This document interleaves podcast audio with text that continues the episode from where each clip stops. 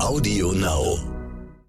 Bevor es losgeht, ein kleiner Hinweis. Wir haben diese Folge von Sotec Deutschland nicht wie sonst im Studio aufgenommen, sondern Ja, wir waren auf der Her Career unterwegs in München. genau, das ist eine Karrieremesse, die sich an Frauen richtet. Und wir haben uns natürlich mit einer Frau getroffen, die sich vor allem um Tech-Themen kümmert. Ja, leider sind nur 24 Prozent ähm, im Tech-Bereich Frauen, die Karriere machen. Ähm, das ist äußerst dünn. Genau. Und wie man das ändern kann, welche Karrieretipps es da gibt, das haben wir mit Anahita Esmail Sadeh besprochen, die LinkedIn-Influencerin ist und in einem Technologieunternehmen arbeitet. Ja, viel Spaß beim Zuhören.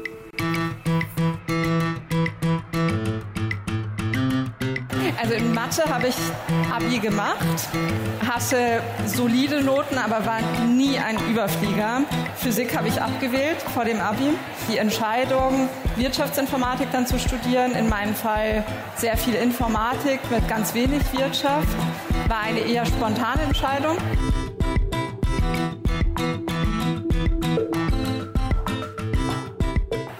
Hi Anahita, schön, dass du da bist. Hallo ihr beiden, danke hallo. für die Einladung. Ja, wir freuen uns sehr. Du arbeitest in einem Technologieunternehmen und bist vor allem auch Influencerin sozusagen bei LinkedIn. Wie kommt das? Also warum machst du das? Also zunächst hat das wirklich eher naiv angefangen. Ich hatte schon seit einigen Jahren LinkedIn und habe es mehr privat benutzt, habe mir mehr Inhalte angesehen und selber weniger gepostet. Und dann irgendwann ging es los, dass ich das Bedürfnis hatte, auch meinen Content mit der Welt zu teilen. Und äh, so nahm das Ganze dann seinen Lauf. Klappt ganz gut, ne? Wenn man sich die Ja, ja, also die Zahl der Followerinnen ist natürlich bombastisch. Da kann man nur träumen von. Aber ähm, um das Thema, was wir angeschnitten haben, dass zu wenig Frauen in IT-Berufen tätig sind, ähm, ist es dann wichtig, dass so- solche Frauen wie du da auch aktiv sind und in der Welt zeigen, dass es auch anders geht? Also meines Erachtens ist genau das der springende Punkt, dass es Vorbilder gibt im Tech-Bereich, damit junge Mädchen und Frauen sehen, okay, es gibt auch andere, mit denen ich mich persönlich identifizieren kann, die es auch schaffen, in der Tech-Welt erfolgreich zu sein und ich kann das auch. Aber du bist jetzt, auch wenn wir nicht über Alter sprechen natürlich, aber du bist ja noch recht jung. Wie gehst du denn da mit so einer Vorbildrolle um? Weil du hast dann ja schon eine steile Karriere gemacht und hast jetzt tatsächlich eine Verantwortung, weil mit 37.000 FollowerInnen etwa, wie gehst du mit so einer Vorbildrolle um? Du bist ja auch viel angesprochen. Definitiv. Also jetzt rein in Bezug auf soziale Medien. Meines Erachtens sind soziale Medien ein ganz wichtiges Vehikel unserer Zeit. Die sozialen Medien können wir nicht mehr ignorieren und sie können sowohl im Guten als auch im Schlechten eine wahnsinnige Hebelwirkung haben. Und deswegen ist es meines Erachtens so, dass je mehr Reichweite man hat, egal auf welchem sozialen Medium, desto mehr Menschen erreicht man und desto mehr Verantwortung trägt man damit automatisch auch. Und dessen bin ich mir absolut bewusst. Und was ich ganz stark versuche, ist auf sozialen Medien mit dieser Fassade aufzuräumen, die oft ja, verbreitet wird. Also diese Illusion, die wir alle auf sozialen Netzwerken in irgendeiner Form von uns selber inszenieren. Und ich versuche auch mal auf Themen aufmerksam zu machen, die unbequem sind, auch mal auf meine eigenen Schwächen oder Ängste, damit wir nicht alle dazu übergehen, gegenseitig unsere Fassade zu präsentieren auf sozialen Netzwerken und uns dann zu fragen, okay, wieso fällt anderen Menschen etwas so leicht und mir selber fällt so schwer? Äh, genau, das wahre Gesicht zeigen. Das war auch aktuell, gibt es ja auch ähm, Geschichten. Äh, Wall Street Journal hat das rausgebracht. Facebook hat eine Studie zurückgehalten, welchen Schaden Instagram bei jungen Mädchen verursacht. Also wenn nicht gerade solche Plattformen wie Instagram die eigentliche Zielgruppe, da sind die jungen Mädchen, die vielleicht auch mal Programmiererinnen werden können oder im IT-Bereich arbeiten, dass man eher da aktiver wird. Also ich muss sagen, ich persönlich nutze Instagram, allerdings nur privat, weil es mir sehr, sehr wichtig ist, auf sozialen Medien zwischen privat, persönlich und beruflich zu trennen. Mhm. Und private Themen teile ich grundsätzlich nicht oder wirklich nur sehr limitiert. Okay. Auf sozialen Netzwerken. Ist das auch so ein Tipp, den du mitgeben würdest? Ich vermute mal, du bist auch viel nach Tipps gefragt. Mhm. Ist das sowas so, dass man da eine konsequente Teilung haben sollte? Auch bei, auch bei LinkedIn hat man ja inzwischen so ein bisschen das Phänomen, dass der Content, die Inhalte teilweise ein bisschen weicher werden, ne? Also ich halte generell nichts davon, pauschale Tipps zu geben. Ich finde, jeder Mensch muss sich selber fragen, wo will ich hin? Was ist meine Zielsetzung? Womit fühle ich mich wohl? Und man sollte immer im Hinterkopf behalten, dass die Dinge, die man im Internet teilt, dort auch bleiben und sollte sich da wahrscheinlich am ehesten fragen, fühle ich mich in zehn Jahren noch wohl mit diesen Inhalten? Und deswegen würde ich da pauschal gar nicht so einen allgemeinen Tipp geben. Wenn jemand sich damit wohlfühlt, zu teilen, wo er gerade Urlaub macht oder was er heute zu Abend isst und es mit der ganzen weiten Welt teilen möchte, soll er das machen. Mhm. Vielleicht ein bisschen. Ja, bitte. Mal als Frau in der Tech-Welt, wie bist du eigentlich dazu gekommen? Hast du als Mädchen schon mit Lötkolben und programmiert? Nee, ne? Tatsächlich gar nicht. Also ich hatte kein Mathe-Abi. also in Mathe habe ich Abi gemacht, hatte solide Noten, aber war nie ein Überflieger. Physik habe ich abgewählt vor dem Abi. Ich war in technischen Gebieten auch vorher nicht sonderlich bewandert. Das heißt, die Entscheidung, Wirtschaftsinformatik dann zu studieren, in meinem Fall sehr viel Informatik mit ganz wenig Wirtschaft, war eine eher spontane Entscheidung. Und dass es mir dann tatsächlich so gut gefallen hat, im Studium habe ich vorher auch gar nicht erwartet. Mhm. Aber wo wir schon bei der Schule sind, wir wollen ja auch ein bisschen darüber sprechen, wie man sich entwickeln kann. Und Anahita hat mir vorab ein paar Zeugnisse geschickt aus ja, Anfang Gymnasiumzeit, ja, oder alles Gymnasiumzeit, wo auch so das Betragen ein bisschen naja, herausgestellt wurde. Ich zitiere nur ein bisschen. Anahita ist eine kommunikationsfreudige Schülerin, die sich gerne einmischt, beziehungsweise sich häufig durch zwischenmenschliche Belange zu sehr ablenken lässt. Und die Mitarbeit schwankte, naja. Dann einmal, Anahita ist sehr temperamentvoll und selbstbewusst. Ihr Verhalten gab gelegentlich leichte Beanstandungen. Ne? Um, ah, das ist das Beste eigentlich. Anahita hatte gute Anlagen, war des Öfteren vorlaut und rechthaberisch. Ist das eine schlechte Eigenschaft aus deiner heutigen Sicht? Also ich denke, dass vorlaut zu sein oder rechthaberisch zu sein immer eine Interpretation des Gegenübers ist. Und je nachdem, was man unter vorlaut und rechthaberisch versteht, kann es natürlich negativ sein oder auch positiv. In meinem Fall war es so, dass ich schon zu Schulzeiten, und das ist eine Eigenschaft, die ich tatsächlich immer noch habe, sehr klar zu meiner Meinung gestanden habe. Und es war vor allem während der Schulzeit, ich weiß nicht, wie es bei euch war, war das nicht so gern gesehen, dass man da so vokal ist und auch mal klar zum Ausdruck bringt, dass man etwas nicht nachvollziehen kann. Ist das ein Unterschied zwischen Mädchen und Junge gewesen? Das, das hatte ich auch gefragt. Wie, ja. oft, wie oft wurde dir gesagt, als Mädchen macht man sowas nicht? Also ich muss sagen, dass mir persönlich das weniger passiert ist. Also die Argumentation, du bist ein Mädchen, du solltest das nicht machen, höre ich zwar häufig und ich bin auch der festen Überzeugung, dass Mädchen und Frauen anders sozialisiert und konditioniert werden als Männer gesellschaftlich. Allerdings war es bei mir im Elternhaus niemals der Fall. Ich glaube, deswegen bin ich auch so, wie ich jetzt bin. Und auch die Lehrer oder Lehrerinnen, die ich hatte, haben mir zumindest das niemals vorgeworfen. Mhm. Aber dann hast du ja trotzdem am Ende auch geschafft, ein Wirtschaftsinformatikstudium zu machen.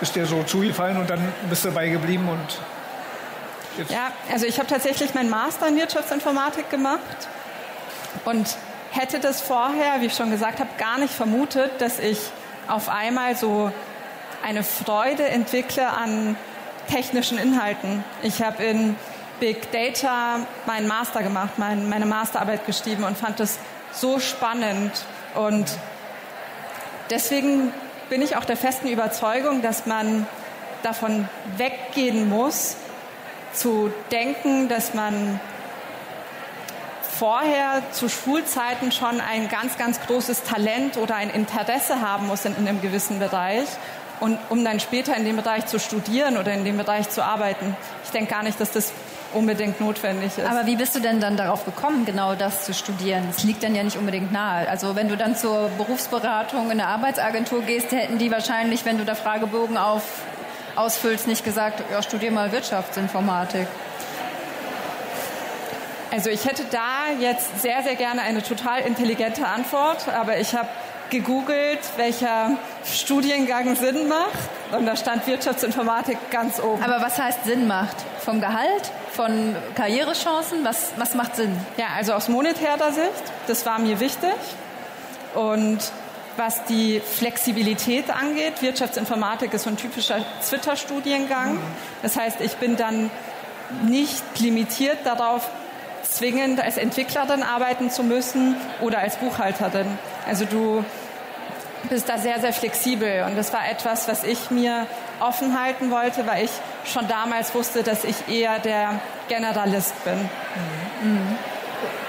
Und ich hätte ja gedacht, äh, nach dem Studium, warum nicht gründen?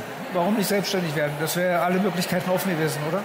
Also ich beobachte mit sehr viel Bewunderung, dass vor allem in den letzten Jahren ein ganz großer Trend zu Gründung geht und zu Start-ups und zu Selbstständigkeit. Das finde ich ganz toll. Für mich damals war das gar keine Option. Okay. Also ich kam nicht aus einer Unternehmersfamilie. Ich hatte keine Bezugpunkte zu Menschen, die gegründet haben. Für mich war das ganz klar, okay, du machst ein allgemeines Abitur und danach wirst du studieren. Ich weiß nicht, wenn ich jetzt nochmal 17, 18 wäre, ob ich mich dann zwingend wieder so entscheiden würde. Mhm. Aber zu dem damaligen Zeitpunkt bin ich tatsächlich gar nicht auf diese Idee gekommen. Mhm. Du hast schnell Karriere gemacht, aber es war auch nicht einfach, hast du uns im Vorfeld erzählt. Du hast ein paar Anekdoten ja auf Lager. Erzähl uns mal gerne eins, zwei. Man muss ja leider immer noch darüber sprechen, weil Frauen jung und erfolgreich, Migrationshintergrund hast du auch noch, ne? hübsch bist du auch noch, kann man ja auch mal sagen, dann wird halt, kommt die Klischeekiste raus in der Arbeitswelt, in einer männerdominierten Welt. Was hast du erlebt? Ich habe tatsächlich sehr viele Erlebnisse, die in diese Richtung gehen. Ich kann gerne ein, zwei erzählen. Mein allererstes Erlebnis, das ich hatte, war mitten im Bachelorstudium, da war ich noch sehr jung und habe mein erstes Praktikum gemacht in, einem, äh, in einer Entwicklungsabteilung und hatte meinen allerersten Arbeitstag dort und war ein bisschen planlos, habe meine Abteilung gesucht, hatte sie dann auch gefunden und stand dort ein bisschen verloren im Gang und habe mich umgesehen. Und dann kam ein Kollege, der sehr hilfsbereit war. Was für eine Abteilung war das? Es war eine Entwicklungsabteilung. Entwicklungsabteilung. Genau, also wirklich Softwareentwicklung. Und dann kam der Kollege zu mir und meinte, hey, ähm, du suchst du irgendwas? Und dann ich so, ja, danke, dass du fragst. Ich habe heute meinen allerersten Arbeitstag hier. Ich bin Praktikantin. Woraufhin er mich anschaute, anlächelte und meinte, du, ähm, gar nicht schlimm, aber du hast dich verlaufen, weil die Marketingabteilung ist im zweiten Stock, nicht hier. Und das war tatsächlich das erste Mal, dass ich am eigenen Leibe mitbekommen habe, dass es gewisse Klischees gibt in den Köpfen von Menschen, in den Köpfen von jedem von uns. Du hast Vorurteile, du hast Vorurteile, ich habe Vorurteile, wir alle haben Vorurteile. Ja. Und wenn wir jemanden sehen, dann stecken wir ihn immer in ein, zwei, drei, vier, fünf Schubladen innerhalb von ganz wenigen Sekunden. Und es ist oft so, dass es gewisse Eigenschaften gibt oder gewisse Äußerlichkeiten, die mit gewissen Dingen assoziiert werden. Und bei mir war es scheinbar so, dass dieser damalige Kollege mich, so wie er mich wahrgenommen hat, nicht als typische Entwicklerin gesehen hat oder mhm. eingeschätzt hat. Ja, ist eigentlich traurig. Ich hatte jetzt auch gelesen in den 80er Jahren war es eigentlich fast üblich, dass Frauen Programmierer sind. Also es hat sich dann irgendwann gedreht, warum auch immer, wäre mal eine Analyse wert, aber erstaunlicherweise. Das Bild hat sich da irgendwo ja. gedreht. Aber erzähl ruhig auch nochmal diese Kaffeegeschichte, weil die finde ich, bringt es noch krasser auch nochmal auf den Punkt. Ne? Ich war eine Zeit lang Projektleiterin und wurde da beim allerersten Zusammentreffen von einem Herrn, mit dem ich zu dem damaligen Zeitpunkt zusammengearbeitet habe, in einem Kundenprojekt sehr freundlich gebeten, ob ich denn nicht den Kaffee bringen könne. Und das war spannend, weil man offensichtlich davon ausgegangen ist, dass ich nicht dafür da bin, um dieses Projekt zu leiten. Mhm. Ganz offensichtlich. Mal abgesehen davon, dass man natürlich mal Kaffee einschenken kann, aber ja, die Aussage. Es geht ja auch immer um die Art und Weise. Genau. Also ich habe überhaupt nichts dagegen, meinem Team Kaffee zu bringen oder Wasser. Auf gar keinen Fall. Für sowas sollte man sich auch niemals zu schade sein. Aber wenn die Erwartungshaltung die ist, hey, junges Mädel, du bist jetzt hier, du hast wahrscheinlich sowieso keine Ahnung, bring mal den Kaffee, damit du wenigstens irgendwas machst, sagt das halt viel über das Mindset dieser Person aus. Wie, sollte, wie sollten andere Frauen damit umgehen, denen sowas ja wahrscheinlich häufiger passiert? Ähm, den Kaffee gleich mitbringen und dann sagen, so, damit das Thema ja schon durch und jetzt können wir anfangen zu arbeiten? Oder, also wie macht man das gerade in Meetingsituationen? Da passiert das ja wahrscheinlich häufiger. Der, die Männer setzen sich alle vorne hin und man ist dann irgendwo weit weg vom Schuss oder, also man muss sich ja wehren eigentlich. Also natürlich gibt es da keine pauschale Antwort. Das ist immer abhängig von dem jeweiligen Kontext. Was ich aber ganz allgemein immer wieder mitgebe, ist, dass man davon weggehen muss, immer für Harmonie sorgen zu wollen und niemals anecken zu wollen und immer everybody's darling sein zu wollen. Man muss klare Grenzen aufzeigen, weil wenn man von jedem als sympathisch und nett wahrgenommen wird, wird man damit nicht automatisch auch als kompetent wahrgenommen. Und Menschen, die keine Grenzen aufzeigen, denen passieren diese Erlebnisse leider nicht nur einmal, sondern öfter. Ja, wir kriegen ja dann auch häufiger immer die Geschichten erzählt. Ne? Wenn Frauen sich wehren, dann sind sie zickig und wenn Männer das machen, sind sie durchsetzend. Also es gibt ja immer wieder die Stories. Ne? Also das ist das, was ich eingangs versucht habe zu sagen. Ich bin der ganz klaren Meinung, dass es gewisse Attribute, Eigenschaften und Verhaltensweisen gibt in unserer Gesellschaft, die als typisch weiblich wahrgenommen und assoziiert werden. Beispiel in einer Konfliktsituation für Harmonie zu sorgen oder den Konflikt gar nicht erst einzugehen oder besonders diplomatisch zu sein, besonders fleißig, eher abzuwarten, wenn man Dinge möchte und zu versuchen, mit Leistung zu glänzen. Aber möglichst auch bescheiden zu sein und nicht auf diese Leistung auf eine unsympathische Art und Weise aufmerksam zu machen. Mhm. Dahingegen gibt es Attribute und Eigenschaften, die als gesellschaftlich oftmals unweiblich assoziiert werden, wie klare Kante zu zeigen, auch mal ein klares Nein von sich zu geben, klar Entscheidungen zu treffen, auch mal unbequem zu sein. Und es ist oftmals so, dass Frauen, wenn sie genau das tun, was gesellschaftlich an vielen Stellen nicht von ihnen erwartet wird, dann auf einmal anfangen anzuecken. Dann sind sie nämlich nicht durchsetzungsstark, sondern zickig. Hm. Ja, ja, aber Angela Merkel ist ja nicht schlecht gefahren mit ihrer Na. Abwarten aussitzen. Aber wir haben ja nicht die Innensicht kennengelernt ja, ja, ja. alle. Aber du gibst Tipps. Was sind denn schlechte Karrieretipps, die du mal bekommen hast? Also ich muss sagen, dass ich im Laufe meiner Karriere schon ganz, ganz viele Tipps bekommen habe. Viele davon waren gut. Von Männern? Oder? Von Männern, von Frauen, von ganz vielen Menschen. Viele davon waren gut tatsächlich. Viele davon haben mir auch geholfen.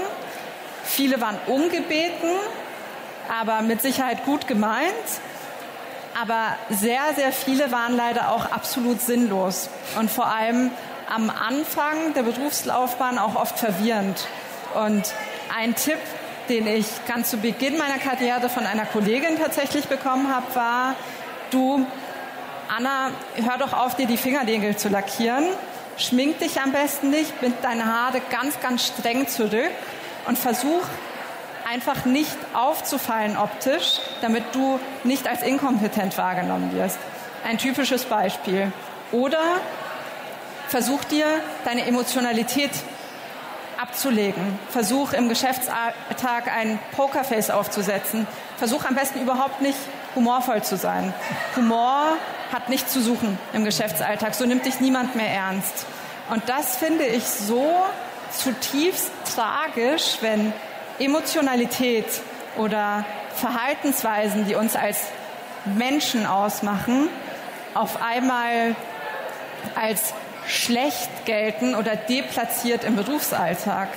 Also dass man dazu rät, die Menschlichkeit abzulegen, um im beruflichen Kontext weiterzukommen. Das finde ich ganz, ganz tragisch. Wie hast du denn reagiert auf so einen Tipp?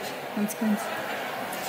Also der erste Tipp von der Kollegin, da war ich, wie gesagt, ganz am Anfang meiner Karriere. Ja. Und ja, hast du danach erstmal Nagellack abgemacht oder? Also den Nagellack habe ich zum Glück nicht abgemacht. Aber da bin ich auch ganz ehrlich zu dir, je jünger man ist und je unerfahrener, zumindest war es in meinem Fall so, Eben. desto eher lässt man sich auch verunsichern. Und vor allem, wenn man diese Fachlichkeit am Anfang auch nicht hat.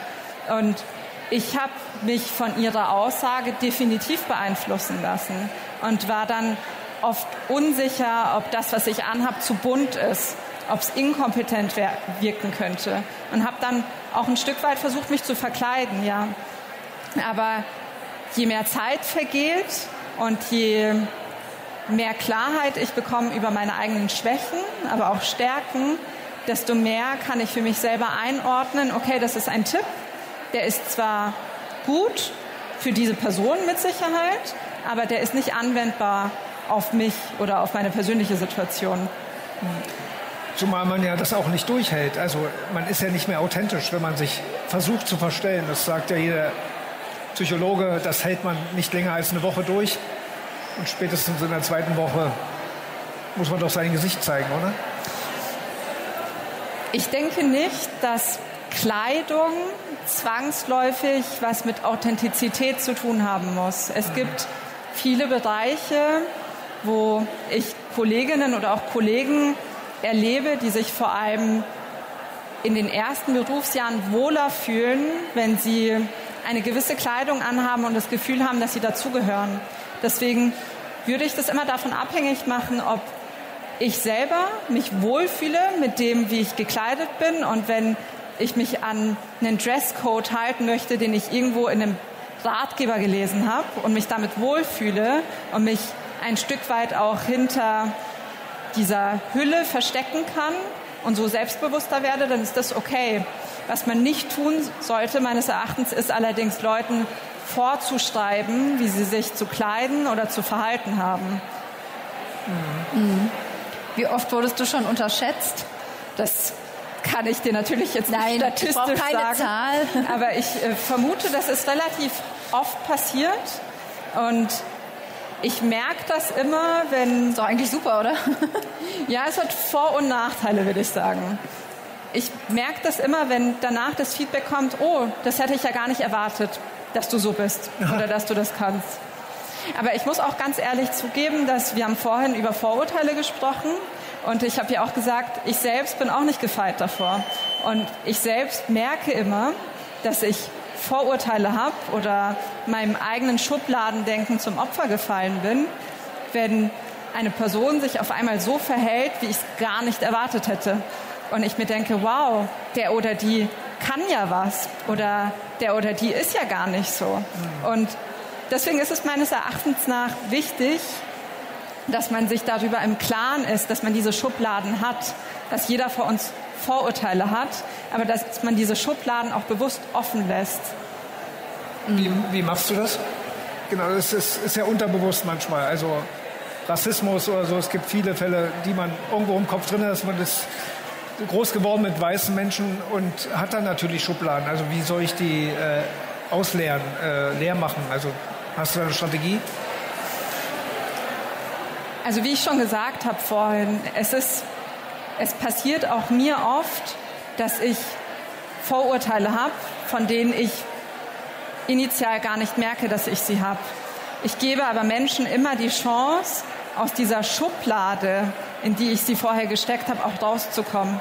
Das heißt, wenn sich eine Person auf einmal anders verhält, als ich es erwartet habe, dann justiere ich diese Schublade oben und misste sie auch aus.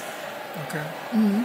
Du hast eben schon einen Tipp genannt, also nicht everybody's darling zu sein, aber das ist natürlich nicht so einfach dahin zu kommen. Wie komme ich dahin und wie schaffe ich es im Unternehmen sichtbar zu werden? Weil das ist ja am Ende der Punkt. Wer sichtbar ist, findet statt, sagt, hat glaube ich Tijen Unaran, sagt das immer so schön. Also wie schaffe ich es sichtbar zu werden, auch wenn ich vielleicht nicht so das Selbstbewusstsein habe und ja, Kontra zu geben?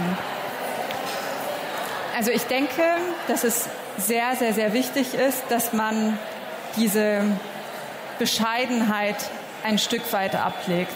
Ich bin immer eine Verfechterin davon, tue Gutes und rede darüber. Es gibt leider oftmals zwei Extreme von Menschen. Es gibt Menschen, die tun nichts, aber reden sehr, sehr viel und andere tun sehr, sehr viel, aber reden nicht darüber.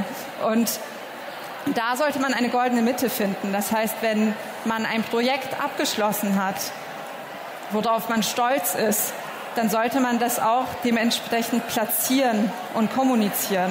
Wenn man sieht, dass es Kollegen oder Kolleginnen gibt, die eher zurückhaltender sind, sollte man sie dabei unterstützen, sichtbar zu werden. Man sollte auch auf Arbeitsergebnisse von anderen Menschen aufmerksam machen, weil oft braucht man ja ein Vorbild oder einen gewissen Schubs, um aus sich herauszukommen und die eigene Komfortzone zu verlassen und sich dann auch mal zu trauen, über eigene Leistungen zu sprechen. Machst du das persönlich auch, dass du als Mentorin oder Ähnlichen äh, für andere Frauen da bist und denen hilfst? Oder? Also ich bin privat auch Mentorin und habe da sowohl männliche als auch weibliche Mentees und versuche da in ganz unterschiedlichen Themenstellungen zu unterstützen. Wie alt sind die? Ganz unterschiedlich, von 19 bis 35 circa. Okay. Mhm. Meine, meine, Tochter fängt jetzt demnächst hier in München an, ihren ersten Job zu machen bei einem großen Beratungsunternehmen. Was würdest Kleine du ihr sagen? Erstellen. Was würdest du ihr empfehlen? Wie, wie geht man jetzt so frisch in so einen Job rein? Ist jetzt auch nicht irgendein Job, aber ähm, gibt es was, was man vielleicht am Anfang beachten sollte? Also was ich essentiell wichtig finde, ist sich von Anfang an ein gutes Netzwerk aufzubauen mit Menschen im Unternehmen, denen man vertrauen kann, mit denen man sparen kann, auf die man zugehen kann, wenn man unsicher ist in einer Situation und die einem dann auch in Schlüsselmomenten in der eigenen Karriere weiterhelfen können. Mhm. Ist aber auch nicht immer so einfach, ne? weil man ist neu, man kennt sich nicht aus und ich habe auch schon Kollegen kennengelernt, die erstmal rumgepoltert haben oder so. Ne? Also gerade als Berufseinsteiger den Weg reinzufinden, ist schon schwer, oder? Ich kann aus meiner eigenen Erfahrung sprechen. Bei mir war das so, dass es glücklicherweise so war, dass ich immer Kolleginnen und Kollegen im Unternehmenskontext hatte oder in meiner jeweiligen Blase, in der ich mich bewegt habe, die mir proaktiv dieses Mentorship angeboten haben. Aber ich denke, das ist tatsächlich wahrscheinlich auch abhängig von der jeweiligen Unternehmenskultur. Mhm. Okay. Wir biegen so langsam ab, ab in, in Richtung Ende. Aber wie würdest du denn generell bewerten, Frauen in der Tech-Welt in Deutschland? Was ist so die Baustelle? Was würdest du sagen, muss sich am, am dringendsten ändern? Muss man da bei der Bildung ansetzen? Muss man Unternehmen verpflichten, vielleicht Quote auch woanders reinzubringen? Ja, es gibt Frauenquote für Aufsichtsräte, kommt jetzt für Vorstände. Also muss man da auch eine Quote machen oder wie kriegt man das hin? Also ich denke, mit der Frage und mit den möglichen Antworten könnten wir Stunden füllen. Und da gibt es meines Erachtens ganz, ganz viele Baustellen, wo man ansetzen muss. Viele sind struktureller Natur, Vieles liegt in unserem Bildungssystem oder auch in der Sozialisierung von Mädchen und von Frauen. Also das, wovon ich vorhin gesprochen habe, dass Frauen oder jungen Mädchen oftmals gesagt wird, unterbewusst, dass sie eher die soziale Schiene einschlagen sollen oder dass Technik nichts für Mädchen ist. Da kann man definitiv ansetzen Was ich aber überaus wichtig finde, ist der Punkt, den wir ganz am Anfang angesprochen haben. Und da können wir, glaube ich, auch ganz schön die Schleife drehen, dass es immer mehr visible weibliche Vorbilder geben sollte. Zu den junge Mädels oder auch Frauen, die schon etabliert sind im Unternehmen, aufschauen können und an denen sie sich orientieren können. Das finde ich überaus wichtig. Mhm. Ja. Unsere Schlussfrage ist immer eine Schulnoten. Das war ja jetzt schon fast die Frage. Jetzt kannst Antwort. du das, was du gesagt hast, in eine Schulnote klein. Genau, wie gut sind wir da aufgestellt? Sehr gut bis ungenügend.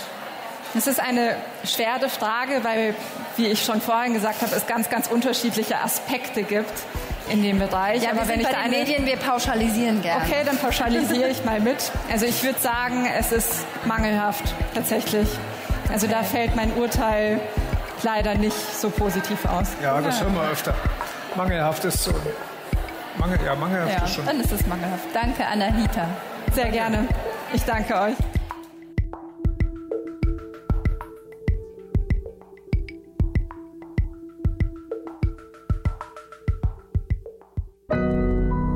Audio Now.